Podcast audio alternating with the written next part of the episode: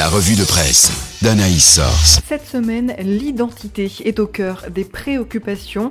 Est-ce donc une si bonne idée de faciliter le changement de nom de famille se demande la Croix.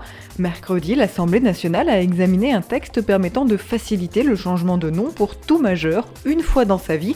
Si pour un spécialiste du droit de la famille sur Aletheia, on cherche à décorréler la famille et la figure du père, on la croit moins catégorique il s'agit en tout cas d'une proposition de loi qui touche à un fondement de l'identité.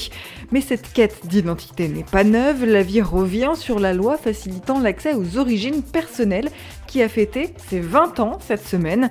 Zélie, de son côté, rappelle qu'est entrée en vigueur en décembre la loi autorisant les familles à donner leur nom de famille et un prénom inscrit à l'état civil pour leur enfant mort-né au-delà de 15 semaines de grossesse avec un effet rétroactif. Si en France les réflexions portent sur les noms de famille, outre-Atlantique c'est l'identité de genre qui fait grand bruit.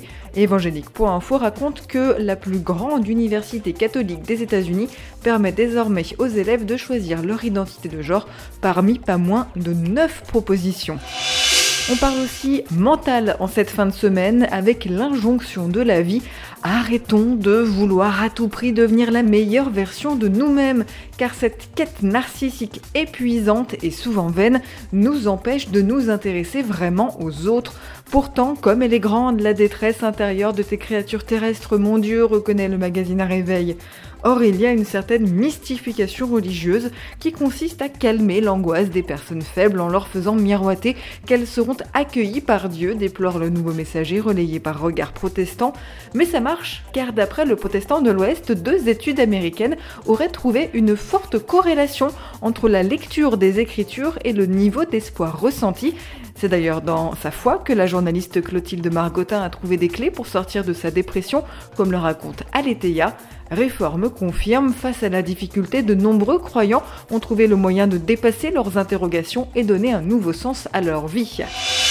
Allez, on finit un peu plus légèrement avec de la culture et cette question de la croix. Quel parent ou grand-parent n'a pas essuyé une fois au moins la rebuffade d'un ado auquel il proposait un livre qu'il avait aimé? Si c'est votre cas et que vous cherchez toujours un livre à proposer à un jeune, eh bien vous pouvez vous tourner vers les deux BD primés par les jurys chrétiens et œcuméniques de la BD, Blanc autour et Tête de mule, deux récits qui rendent hommage à une éducation fondée sur la justice et le courage, bref, sur la foi en Jésus-Christ, résume C'est d'ailleurs Tête de mule, album basé sur des faits réels, précise évangélique.info, qui remporte cette année le prix international de la BD chrétienne.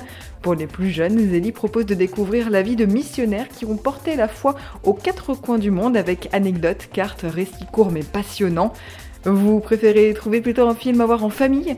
Eh bien, Info Chrétienne vous propose le documentaire Billy Graham, un parcours extraordinaire, un film jugé très inspirant sur l'histoire du pasteur mondialement connu décédé en 2018.